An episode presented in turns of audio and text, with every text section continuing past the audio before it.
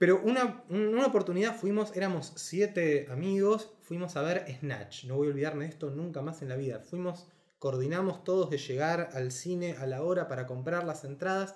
Francisco no estaba.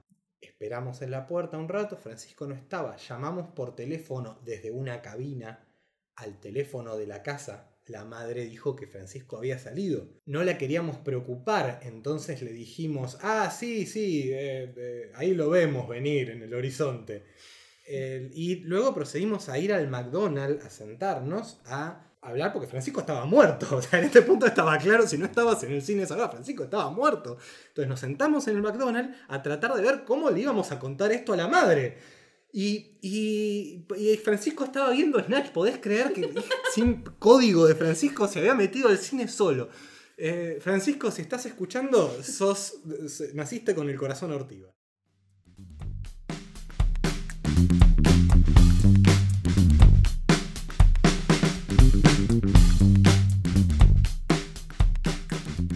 Hola gente, ¿cómo están? Bienvenidos a Pojo y Nada, un podcast donde hablamos de programación y otras cosas que nos interesan y están relacionadas con eso. Yo soy Pablo. Yo soy Gisela. Yo no. Ni Nicolás no es nadie. En este programa vamos a hablar un poquito acerca de qué pensamos nosotros qué es programar, cómo pensamos la programación, diferencias quizás entre programar como actividad y programador como una profesión o una, una forma de vivir incluso. Sin más preámbulos, vamos para allá.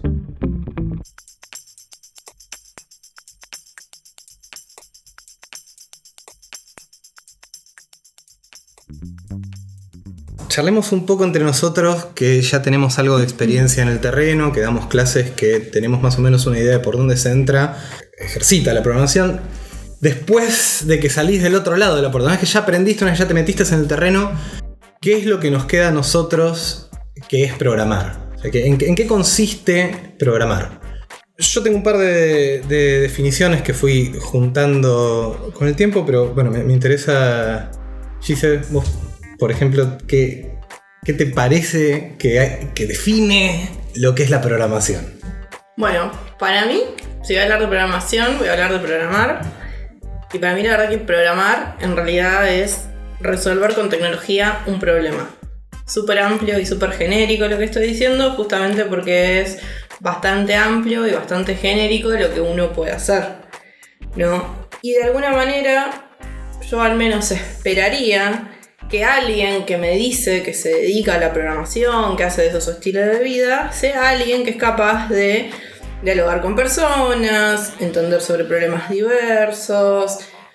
Súper importante que pueda generar abstracciones, que después también tiene que tener una capacidad de poder volcar lo que entendió de lo que alguien quería hacer, una necesidad puntual, a algo que es automatizable o ejecutable en alguna pieza de tecnología. Bajándolo quizás más a tierra, todos programamos alguna vez desde una alarma despertadora para el próximo día, pero yo consideraría que un programador es aquella persona que es capaz de resolver problemas muchísimo más complejos y tiene dominios de otras herramientas que podrían ser también más complicadas. Por ejemplo, conocer lenguajes de programación, se puede sentar, sabe codificar, sabe debaguear y es capaz de mantener lo que produjo es, interesante, ¿no? Porque no, por un lado uno dice programar es hacer que la computadora... Mi, mejor definición de programar es que programar es imprimirle tu voluntad a un objeto inanimado. programar es hacer que esa piedra haga lo que yo quería hacer. es, es, gracioso que después uno habla de las responsabilidades de un programador o lo que sabe un programador o hace o define un programador hablando de cosas que no parecen tener mucho que ver con, esa facultad de dar y, y, para mí viene mucho de la mano de que eh, le decimos programar a distintas facetas de una actividad que a veces no tienen mucho que ver. Por un lado está eh, diseñar, está la algoritmia, está la solución de un problema. Por otro lado está la codificación, que es eh, convertir ese programa en un artefacto, es escribir esa idea que tenías, esa solución que tenías. Y luego está el otro 80% de las cosas que uno hace, Eh, y ahí es donde entra toda la interacción humana y donde entra la capacidad de, de entender el problema y de armarlo, que tal vez en otros tiempos se asignaba incluso a otros roles, pues se asumía que un programador era básicamente un troll de río que lo único que podía hacer era comunicarse con, electrodomésticos. Sí, eh, es gracioso porque uno llama programador eh, a una persona que a grandes rasgos termina, termina haciendo poco de su vida de escribir código. Si bien uno dice, bueno, estoy programando, estoy programando, uno piensa cuando uno se sienta en la computadora a escribir código. Sin embargo, el programador es una persona que eh, escribir código solamente lo hace un porcentaje pequeño de, su día a día. Em, Claro, como, como un poeta, digamos, ¿no? No es que el tipo está todo el tiempo, ah, las, las flores, no tengo puta idea de lo que es un poeta, eh, pero yo calculo que es eh, mucho tiempo, poco tiempo de escribir y mucho tiempo Sí. de estar borracho. Pero a mí también hay como un cierto halo de misticismo, de que eso es súper complicado, súper complejo.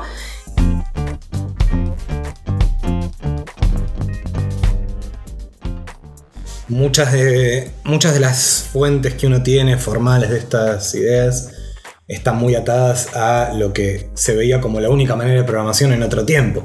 Mm, Entonces, no, no es raro, no es raro que una definición de programación pareciera venir de la mano de eh, una, una construcción imperativa, de un- una secuencia de instrucciones que... Y mm, bueno, es es muy probable que estas construcciones no se pongan al día. No, no es, no es necesario para alguien que no está en tema mantenerse Sí. informado. Yo, yo la- lo que llegué a abstraer de, de todo eso es, eh, yo prefiero definir un programa como una descripción de qué es lo que se pretende que haga aquella cosa que es programable, que bien podría ser una computadora o en realidad varios tipos de máquina. Este, pero eh, esa descripción obviamente es mucho más amplia que una secuencia de instrucciones, es más bien una, eh, una expresión en un lenguaje de, cierta, de cierto problema, de cierto dominio. Y lo, lo interesante también es que eso abre también a la idea de, bueno, cuando uno programa, por un lado lo escribe para que la computadora lo ejecute, pero también por el otro lo escribe para que otras personas puedan leer y trabajar sobre el programa que yo estoy escribiendo, que esa es una parte que muchas veces se, se deja de lado y que tiene mucho que ver con lo que mencionabas. Bueno, al a mí me pasó que cuando estaba queriendo traer estas definiciones, me costó mucho traer una definición en abstracto y no traer definido lo que yo considero que es un buen programador o programadora. O sea, no el punto ahí de estoy dando mi opinión de lo que a mí me gustaría que pase versus lo que, al menos hoy en día, en la industria conocemos como un- una persona que programa. Bueno, es que de alguna manera cualquier definición que no tiene un objetivo eh, es una discusión de bar, ¿no? Ah, ¿qué es un verdadero programador? Es algo que tiene sentido solamente si tengo una decisión para tomar con eso. Pero a mí, a mí me parece que es- es- está bueno. Está bueno blanquear que hacer un programa no te vuelve un programador. Eh, De, de la misma manera que hacerte el desayuno no te vuelve un chef, hacer un programa no te vuelve un programador. Está bueno marcar también que ir a la universidad no te vuelve un programador. El haber recibido una educación formal sobre cómo programar no necesariamente indica que sos un programador. Y por eso me parece que está bueno separar el, el rol o la tarea de lo que. ¿De la actividad? de, de lo que la actividad te hace. Mm. el de- después de hacerla durante un tiempo. O sea, el- Mucho daño. Sí, no, pero in- incorporar cualquier disciplina, digamos, te, te afecta de alguna manera. De programa. O sea, un, un, te programa. un cirujano, después de un tiempo de ser cirujano, se vuelve de alguna manera eh, insensible a, a ver un tipo abierto. Un, profesor de música después de mucho tiempo eh, eventualmente desarrolla algún tipo de sensibilidad para poder interactuar con niños y con música o ve instrumentos en lugares donde claramente no están. Un taxista empieza a escuchar Arjona, un programador eh, le pasa lo que te pasa. Vuelve cierto tipo de persona. Para mí, un programador, no, no el, trabajo, sino una persona que ya se ha dedicado a eso, es una persona que ve el mundo a través del lente que es la programación. Es, es alguien, es, es algo que se te arraiga, es algo que te, te cambia la manera de pensar. Programar como cualquier otra actividad, no porque programar sea especial.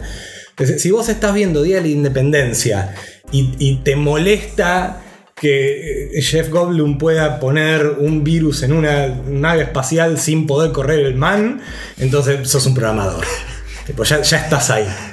sí, estás mucho más cerca y, y otras tantas referencias. Bueno, ahí era Como- muy buena, no sé si vieron. Como la interfaz de usuario en Visual Basic para traquear un IP de CSI. Esa es buenísima. Es verdad, bueno, es una buena manera de definirlo. Había, hay un programa en CSI también, hay una, hay una escena hermosa donde los están hackeando y les, sa- les saltan alertas porque cuando a vos te hackean se prende sirenas en el techo, se pone todo rojo y la manera de evitarlo es empezar a tocar teclas random en el teclado y en un momento hay una persona así ah, metiendo muchas teclas y él dice, para, para, yo te ayudo, se corre un poquito Ah, y toca un pedacito de teclado y el otro toca el Eso otro pasaba, eso pasaba en hackers. eh, se sientan los dos a programar en el mismo teclado. Y después para, para, para resolver esto, que claramente no estaban evitando el ataque, viene el jefe, que para algo es el jefe, desenchufa el monitor y les dice, detuve el ataque, se apagan las luces rojas, todo. Bueno, cuando viste eso y te quedaste como diciendo, ¿qué demonios acaba de suceder? Sos un programador. Sí, de la misma manera que sos un mecánico cuando le pones un pedazo de cinta a la luz de chequear el motor.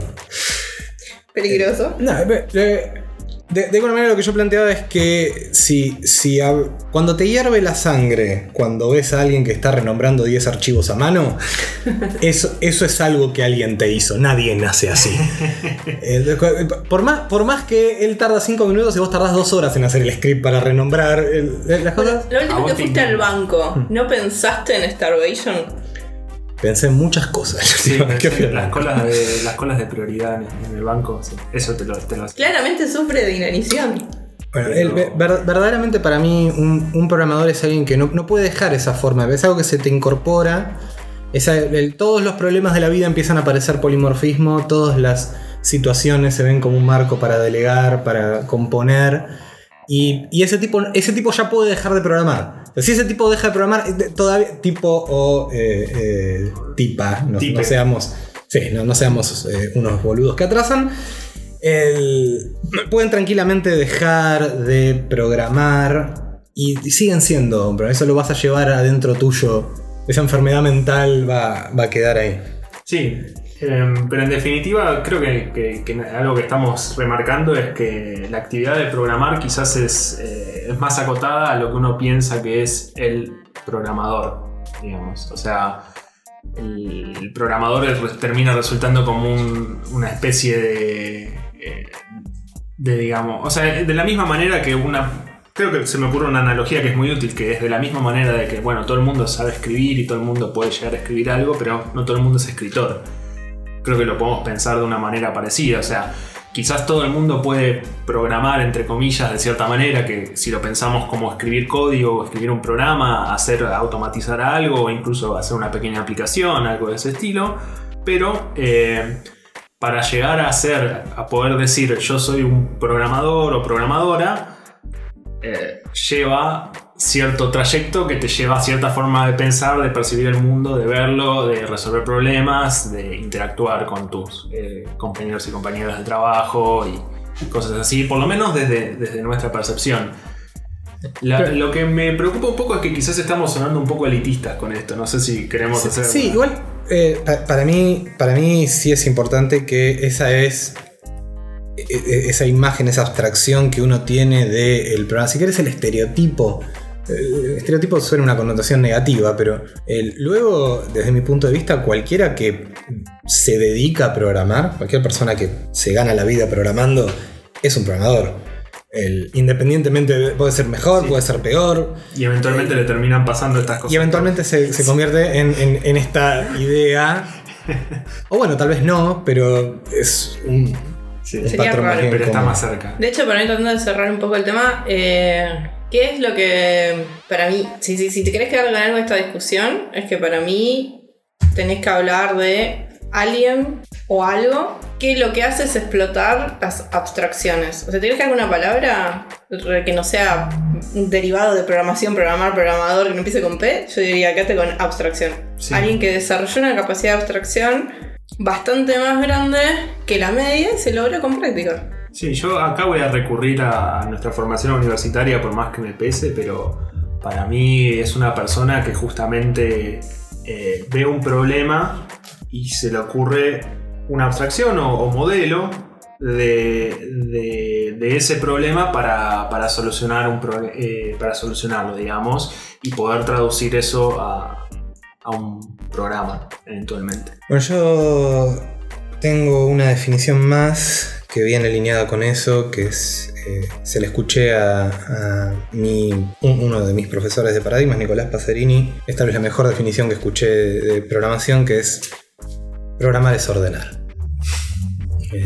Programar es simplemente eh, poner orden a algo que está desordenado. Qué gracioso, tenía justo anotado algo de eso.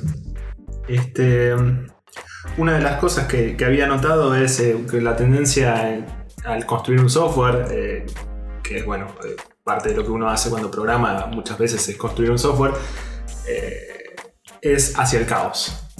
Cuando tenés varias personas trabajando en, la misma pieza de código o, o cosas de ese estilo, lo que termina pasando es que se vuelve cada vez más caótico y más difícil trabajar. Entonces, gran parte del trabajo de un buen programador es minimizar el caos.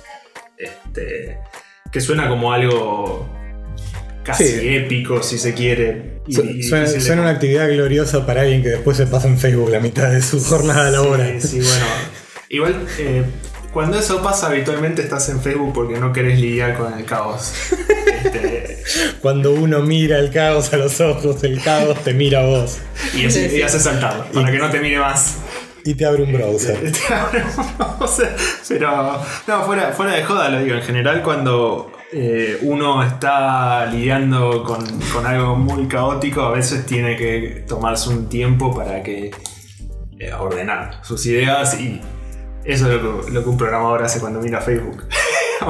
Sí, bueno, en, en definitiva, programar es un instante, o, sea, el- el- la- o al menos diseñar. La, la- la- la construcción de ese programa ocurre primero en tu cabeza, vos tomás la decisión de qué va a pasar y luego escribís un poquito de código, luego cambiás de opinión y escribís otro poquito, pero es una sucesión de, de momentos en los que tomás una decisión y la programación ocurre en ese instante. Mm. El- luego, todo lo demás es el proceso de volcarlo y de, de hacer algo real.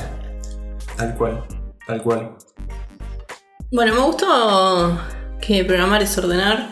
Me gustó esa. Em, un, un dato de color absolutamente relacionado en todos los sentidos. Es que nosotros solíamos decirle programar a otras cosas antes de TI. De hecho, acarreamos el término programar. Por ejemplo, eh, cuando uno habla de programar una alarma, habla de básicamente ordenarle al reloj que a determinada hora, cuando uno esté inconsciente, venga y, y nos despierte. Eh, que, que me parece una visión hermosa de la vida. Tipo, voy- yo voy a, voy a ordenarle a este reloj que de alguna manera me obedezca. Igual yo estoy de acuerdo con que eso es programar. Lo que pasa es que no espero que un programador solo, o sea, sepa Programa. manejar como herramienta solo su reloj y por setear una hora. Espero que tenga un set mucho más amplio.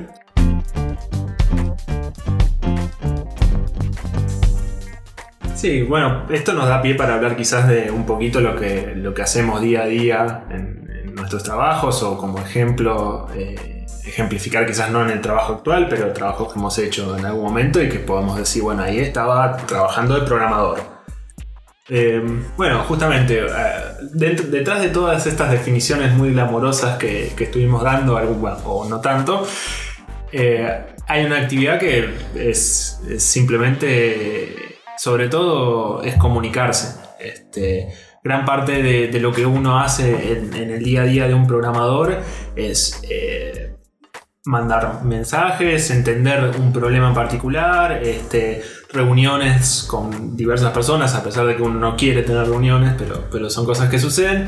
Y el objetivo de, de todo eso es... eh, que haya un entendimiento de, de- qué es lo que se quiere eh, resolver.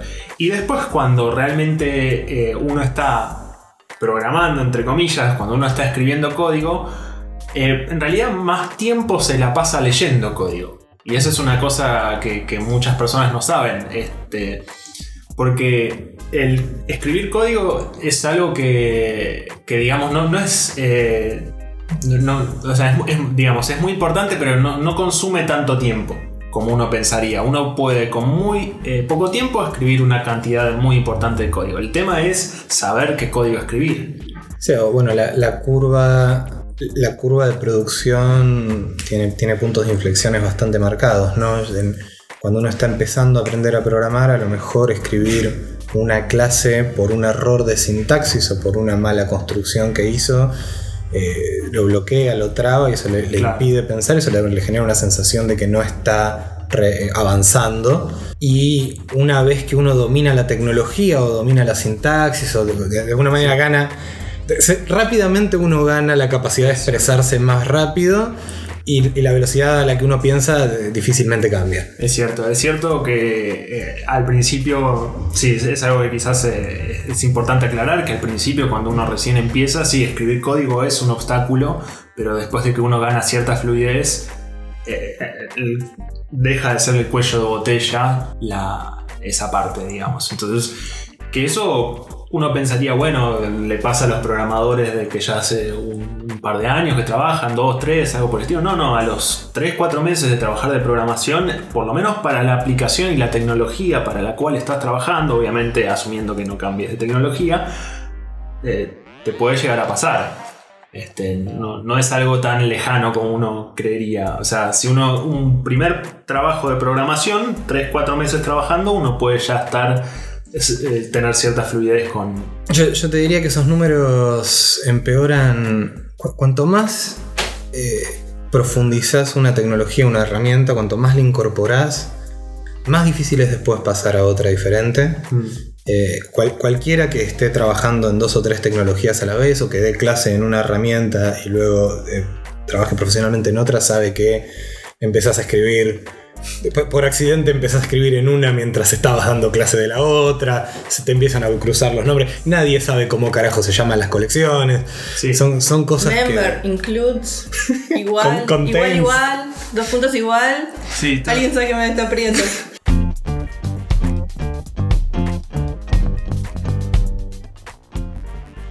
Es, es sorprendente la frecuencia con la que uno se puede sentir desnudo, ¿no? Incluso después de 15 años desarrollando, eh, cambias, ni siquiera cambias de, de lenguaje, cambias de una tecnología a la otra y de pronto de vuelta no sabes qué es lo que está pasando.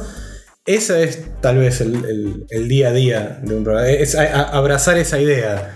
Agarrar y decir, voy a, voy a pasar un porcentaje importante de mi futuro no sabiendo qué está pasando y está bien. Tipo, trabajo de esto. claro.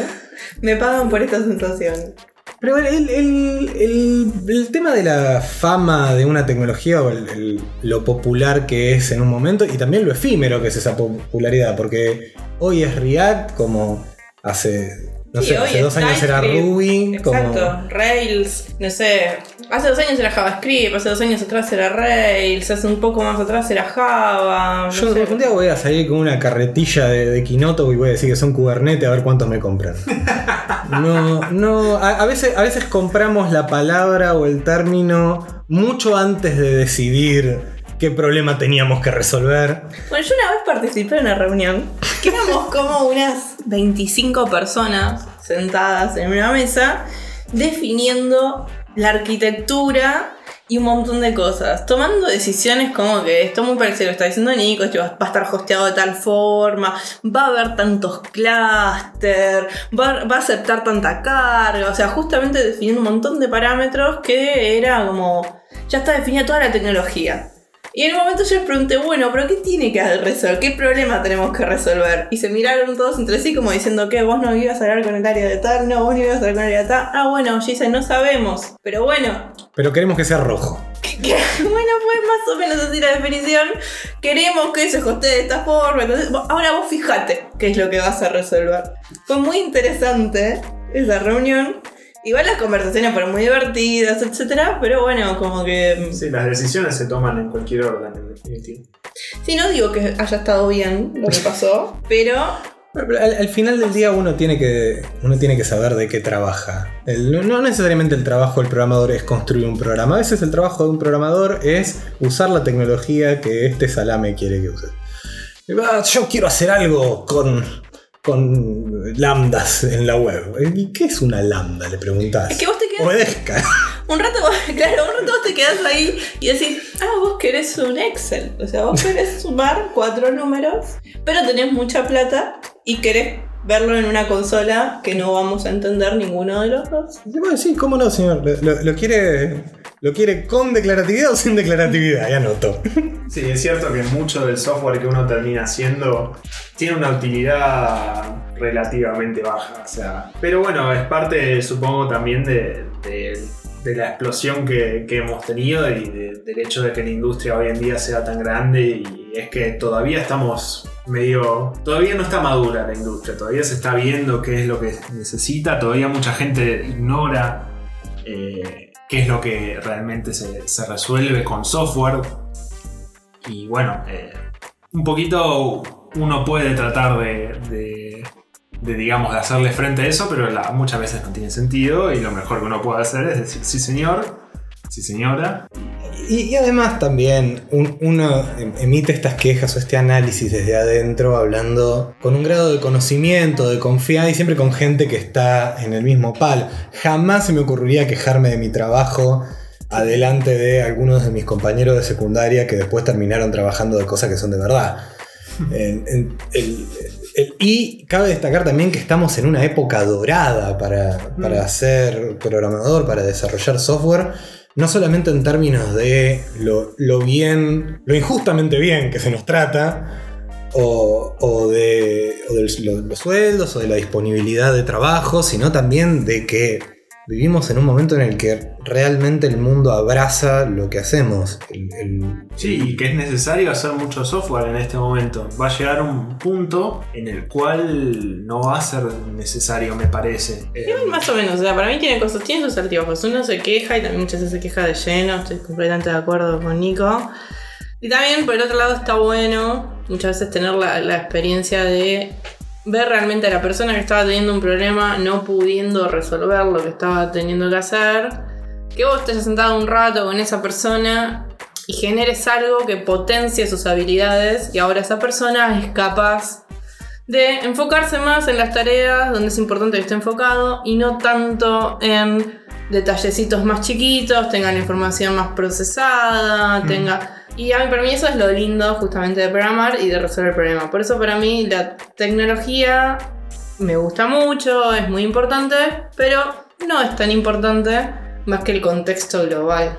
Sí, sí, sí. eh, Lo más lindo de un trabajo en general es eh, la gente con quien uno trabaja y a veces el problema que estás resolviendo. A veces, este, si tenés un buen problema y trabajas con buena gente, eh, se te pasan volando las horas.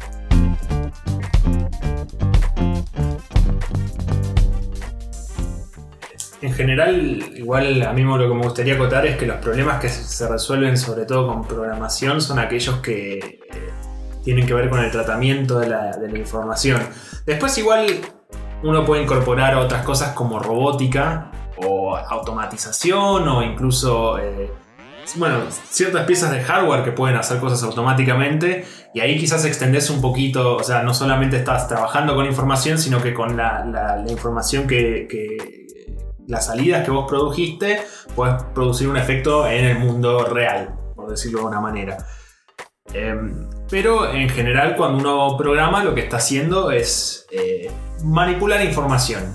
Y eh, en base a eso se puede construir todo lo que hoy en día nosotros vemos que hacen las computadoras, que hacen los celulares, este, un videojuego por ejemplo también es simplemente información manipulada de manera tal que parezca algo, un mundo.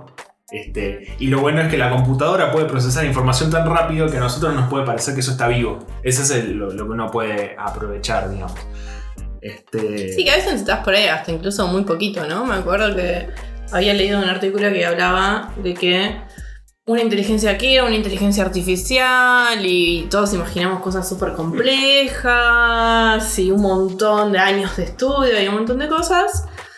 Y por ejemplo, un robot que respondía a la gente y la gente después tenía que decir si había hablado con un robot o no. El que mejor había salido era un programa que lo que hacía era replicar las últimas frases que le habían tirado en forma aleatoria. Entonces vos decías hola, hola. Y ese era el que más eh, tardaba más tiempo, por ejemplo, en eh, que sea descubierto por la gente, ¿no?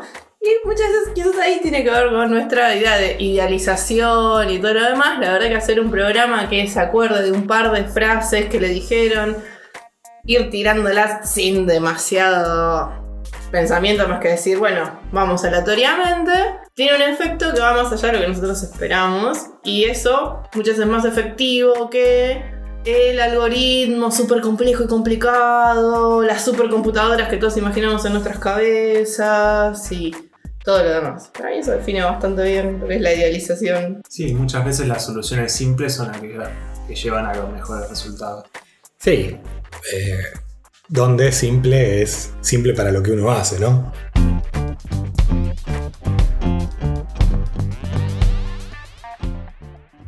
¿Qué no harías que hayas hecho a nivel profesional otra vez? ¿Qué no haría?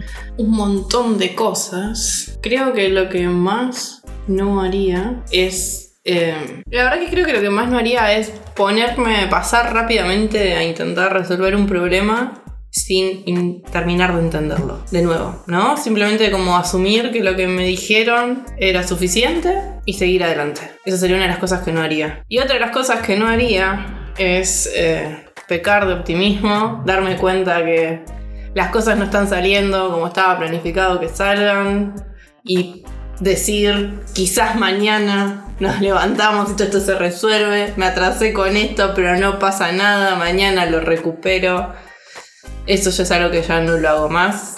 Apenas hay un problema, empiezo a gritar fuego lo más rápido que puedo. Y después probablemente lo podemos solucionar, pero primero sobrecomunico y estoy muy feliz de eso. Y después, bueno, tengo cosas muy puntuales. No volvería a hacer un sistema codeado con scripts de Bash para manejar la facturación de una empresa. No es una buena idea. No es una buena idea. siempre que uno dice no volvería a hacer esto, uno lo dice desde un lugar de confort en el que nadie le ofreció una pila de dinero para hacerlo, ¿no? Siempre, toda afirmación de yo no haría esto tiene que ser leída como eh, sabemos que somos mercenarios, sabemos que. Una vez y la verdad es que tampoco me pagaban tanto por decir Llegué hasta acá. Eh, pero bueno, preferiría no volver a eh, prenderme fuego haciendo un sistema en valle es una buena respuesta. ¿Vos, Pablo? ¿Qué cosa no haría? Y yo voy a ir, obviamente también hay un montón de cosas que no haría, pero voy a eh, hablar de algo que quizás no tiene que ver con el, día a día, sino más bien eh, con la felicidad de, uno. Eh, y es hacer algo por creer que, digamos, por, las personas que están, eh, vamos a decirlo así, quedarme en un trabajo o pasarla mal en un trabajo para no defraudar las expectativas de las personas con las que estoy trabajando solo porque me caen bien. Eh, suena como algo muy eh, feo de decir, pero básicamente lo que me llevó mucho tiempo a entender es que cuando uno trabaja, y sobre todo cuando te gusta tu trabajo, eh, aún así lo estás haciendo por una cuestión eh, de, supervivencia o de conveniencia, si se quiere. Eh, y no está bueno mezclar las cosas y llevarlo a un terreno personal y, terminar haciéndole favores a la, gente y después sentir que esos favores no son retribuidos. Eh, eso es qué significa aprender a poner límites, aprender a decir que no, parte de esto que vos decías, de cuando hay un problema señalarlo, no, no desvivirse para llegar a eh, cumplir con metas que quizás uno no, eh, no, se, no, no, se comprometió inicialmente. creo que se resume todo a aprender a decir que no y a cuidar su propia salud por sobre su trabajo, digamos. Debo decir que ustedes dos están muy comprometidos con sus trabajos. Yo esperaba, esperaba una respuesta del estilo, ah, no a usar PHP. Hablé de los scripts en Bash. Sí, yo estoy programando en PHP ahora mismo, mejor no. El- es, es increíble lo, lo barato que soy. El- yo, por mi parte, diría que no volvería a trabajar. No volvería a trabajar con más de tres niveles de indirección eh, de, de contratación. Que creo que tal vez una de las peores experiencias laborales que tuve fue trabajar en una consultora pequeña a la cual eh, se- le, le- le pagaba otra consultora más grande, la cual nos vendía a su vez a una consultora del exterior, la cual estaba contratada por un canal de televisión. El- esa- eh, teníamos un día que era el día de las reuniones. Teníamos reuniones todos los días, pero ese era el día de las reuniones. Parábamos para comer. Esa es la. Teníamos reuniones para saber eh, por qué estaban retrasándose los proyectos y mm, aparentemente era porque teníamos un montón de reuniones. Sorprendentemente, lo- la resolución de esa situación suele ser hagamos una reunión para hablar sobre este tema de que hay muchas reuniones. Es, e- ese momento lo pasé como tres veces en mi carrera al, al día de hoy. Tipo, uno declara, estamos teniendo demasiadas reuniones y alguien le responde, tengamos una reunión para hablar de esto. Hablemos de esto. En ese No, momento... no, ojalá hablásemos de eso. No podemos hablar de eso en ese momento. No, Tenemos hay que hablar de eso en la programemos reunión. una reunión Nunca estuviste ahí. y, y- y en ese momento yo creo que está bien un cachetazo. Yo, yo creo que es el momento para re- renunciar. La, la peor parte de todo esto se la lleva el programador con menos experiencia ahí para mí. Es al- alguien que va a la reunión y lo intenta. Alguien que, que cree que las cosas se están haciendo con buenas de que esto va a llegar a buen puerto, en lugar de fingir que estás. Es un tipo de desarrollar un- una visquez selectiva para le- leer un script de la computadora mientras tenés la. Sí, estoy de acuerdo. Bueno, otra cosa que yo no volvería a hacer es trabajar en lugares donde no conozca a nadie o trabajar con gente que yo no tengo ganas de trabajar. Eso es algo que no, no lo volvería a hacer. Tipo, nadie. Nadie que no tengas ganas de trabajar. Para mí me refiero más a eh, justamente trabajar con gente conocida. O sea, no iría a una empresa donde no conozco a nadie. A menos que no sé, sea que yo que esté convencidísima de que sea la empresa de mis sueños, lo cual es muy difícil para mí hoy pensar que una empresa va a ser una empresa de mis sueños sin conocer a nadie que ya trabaja en esa empresa y me pueda hablar más francamente sobre lo que es estar en una empresa durante mucho tiempo. Entonces, bueno, como que acordar el colorario es no volvería a trabajar en empresas donde no conozco a nadie y probablemente eh, sí intentaría muy fuertemente eh, trabajar con amigos o gente con la que me llevo bien.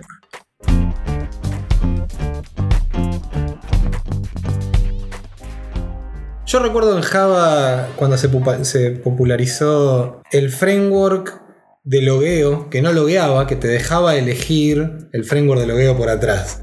Era la, la interfaz genérica para que después vos puedas usar el framework de logueo que vos querías. Yo no tenía tanto framework de logueo en esa época, no necesitaba... El- y me, me pregunto si somos nosotros, que, que después de un tiempo necesitamos un trill, necesitamos un, un desafío y empezamos a so- sobrediseñar o sobrecomplicarnos las cosas. Mi experiencia con Java en su momento fue de, de configurar Tomcat. Tipo, No, decía, programar en Java era programar en Maven. Para mí modelos de empresa con lo que vos acabas de decir, ¿no? Empresas que te, ponen un problema que vos no tenías y después te venden la solución. Sí, sí, con cuántas veces habremos comido, pero eh, de, de- de alguna manera vos, vos te pasás 10 años desarrollando. El décimo año seguís trabajando en la misma tecnología, seguís resolviendo problemas similares, tal vez en una empresa similar. ¿Y qué haces? Y en un momento me tengo que empezar a inventar el guion yo. Tenemos un problema, lo sé porque yo lo puse ahí. Bueno, sí, yo creería que quizás eh, ese tipo de, de, sobrecomplicaciones las causan personas que hacen mucho que no empiezan un proyecto de cero y no. Y justamente no, aprecian lo, lo hermoso que es cuando no tenés esas complicaciones.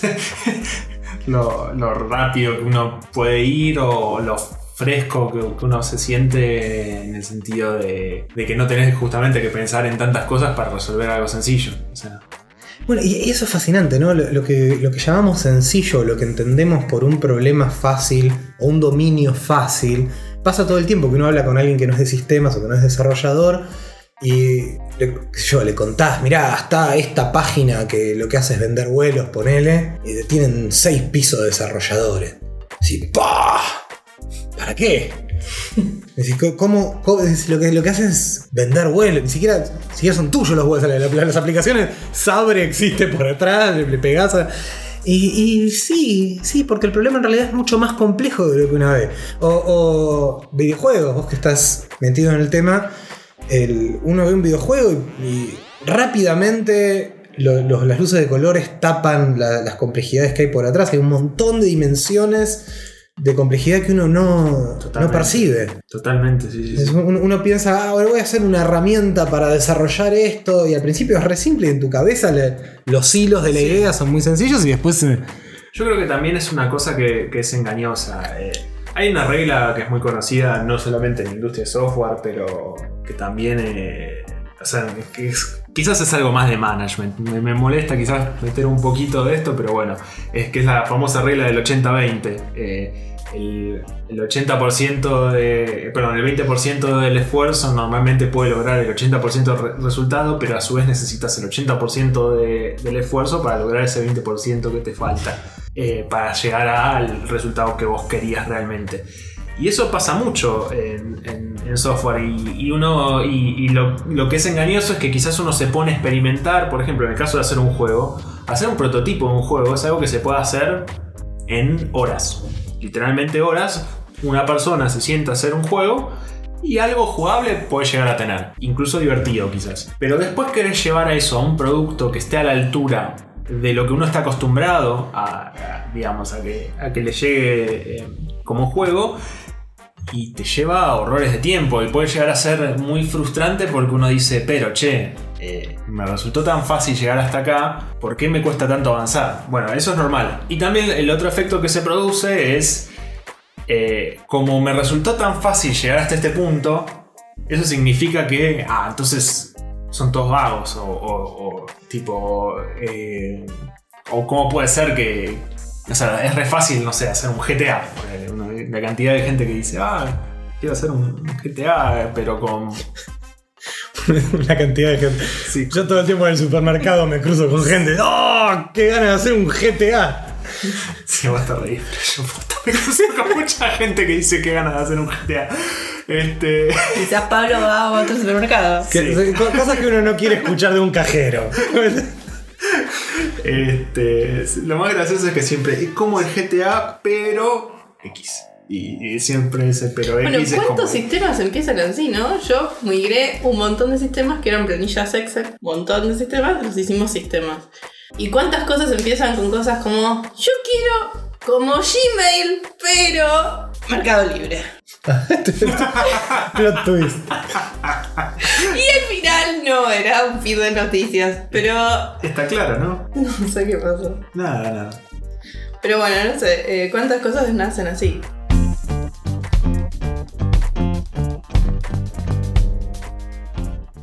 Eh, a, a veces uno está ciego a esto por, porque está muy metido, está, está muy en el, contexto. Uno vive en su tiempo, entonces es muy difícil juzgar otra cosa. Pero el, sincer- probablemente no uno, ¿no? Pero eh, estamos todo el tiempo viendo aparecer cosas maravillosas. El- el- Yo estoy vendiendo terrenos virtuales. Pablo, Pablo estaba vendiendo terrenos virtuales, eso está No sé muy si mal. Pero, pero yo la otra vez, yo la otra vez pedí, pedí una comida que no sabía ni siquiera lo que era. Desde un auto que pedí con el teléfono. Todo lo cual pagué con la mente. Fue, eh, fue un momento increíble para estar. Es una cosa tan cotidiana que uno se olvida, pero yo estaba volviendo a mi casa y cuando llegué, llegué con el repartidor. El- me acuerdo una vuelta en la que tuve que tomarme dos colectivos para ir a comprar una pizza a un lugar que le gustaba a mi vieja y llegué y me había olvidado la plata y tuve que volver, tomé ocho colectivos y, fue absolutamente inconducible, fue el pasado.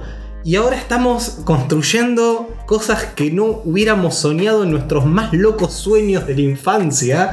eh, y nos quejamos porque no nos gusta cómo está tabulado. Es, es genial. Cuando yo iba a bailar, mi vieja tenía que pasar por algo así como 8 horas en las que no sabía si estaba vivo. Yo me iba y me despedía de todo el mundo. Digo, bueno. el- Pero cuando me encontraba con unos amigos para ir al cine, el- si, si no llegaba solo teníamos que asumir que estabas muerto. Bueno, eso era maravilloso. Yo me acuerdo que eh, cuando me encontraba con mis amigos y no había celulares y, y en esa época, teníamos que eh, quedar en un lugar muy específico a una hora muy determinada Y vos tenías que llegar. Entonces yo vivía en Lanús y siempre decíamos, nos juntamos en 25 de mayo y Pavón en tal lugar. Tiene que ser ahí en la zapatería y a tal hora. Y tenías que llegar. Y hoy es el día de hoy.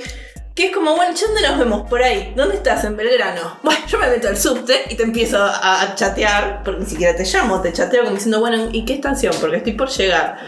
Sí, y ¿Y después ¿Cómo cambia, no? el otro ni siquiera te, te- quizás te manda, nos encontramos en tal esquina o tal lugar o la zapatería tal, sino que Te comparto la te ubicación. comparto la ubicación. Yo no sé cómo no es un código obligatorio entre amigos que cuando nos vamos a encontrar vos cinco minutos antes me compartí la ubicación por una hora. ¿Qué carajo es esto? E- Eso me viene al pelo como para preguntar, bueno, es- esta experiencia que vos tuviste, ¿cuánto tuvo la programación que ver con eso? Porque los celulares, evidentemente, tienen mucha más tecnología que solo algo programable, o sea, pero ¿qué, qué parte tuvo la programación que ver en esa experiencia que vos Eh, i- imagino que en algún punto hubo un cocinero involucrado. Eh, No, no fue 100% cibernético, pero el, me, Alguien manejaba el auto también. Me, me parece que. Me parece que damos por sentado, con la- las ventajas y los riesgos que eso incluye, damos por sentado la influencia que la programación tiene en nuestras vidas. Mm. Y ha- hay toda una generación de pibes que no van a entender lo que era querer ver una película. Tipo, de- decir, voy a sentarme a esperar a que esto pase en la tele. Si era mi pobre angelito, ponele y vas a tener suerte. El, si, o, el, concepto de voy a ir a alquilar un videojuego por un rato. Voy a ir a ver si, si tienen. eh, o si se lo llevó otro y ya no lo puedo jugar. Y estoy hablando de videojuegos. Porque nunca se nos ocurrió alquilar payanas. Porque si no. Pero esto ya, ya deriva demasiado en, en el, el- viejo deriva. El viejo hablando de la cebolla en el cinturón. Pero una, una oportunidad fuimos, éramos siete amigos, fuimos a ver Snatch. No voy a olvidarme de esto nunca más en la vida. Fuimos, coordinamos todos de llegar al cine a la hora para comprar las entradas. Francisco no estaba. Esperamos en la puerta un rato, Francisco no estaba. Llamamos por teléfono desde una cabina al teléfono de la casa. La madre dijo que Francisco había salido. No la queríamos preocupar, entonces le dijimos, ah, sí, sí, eh, eh, ahí lo vemos venir en el horizonte. Y luego procedimos a ir al McDonald's a sentarnos a hablar porque Francisco estaba muerto. O sea, en este punto estaba claro, si no estabas en el cine esa Francisco estaba muerto. Entonces nos sentamos en el McDonald's a tratar de ver cómo le íbamos a contar esto a la madre. Y, y- Francisco estaba viendo Snatch, podés creer que sin código de Francisco se había metido al cine solo. Eh, Francisco, si estás escuchando, sos, naciste con el corazón ortiva. Ese, tipo de problemas lo borramos de, lo borramos de nuestras vidas. E- Es, esa, es, esa es al final del día para mí la verdadera influencia del software, hardware, tecnología. Al, al final del día, si hacemos nuestro trabajo bien, el problema que resolvimos se va a olvidar. Va, a pasar a la lista. Vamos a haber mejorado nuestras vidas de una manera que las futuras generaciones no van a creernos que rebobinar un cassette con la lapicera es un algo. Si quieren comunicarse con nosotros, nos pueden escribir a pojoinada.ucbar.org o también con el hashtag pojoinadapodcast en Instagram o en Twitter.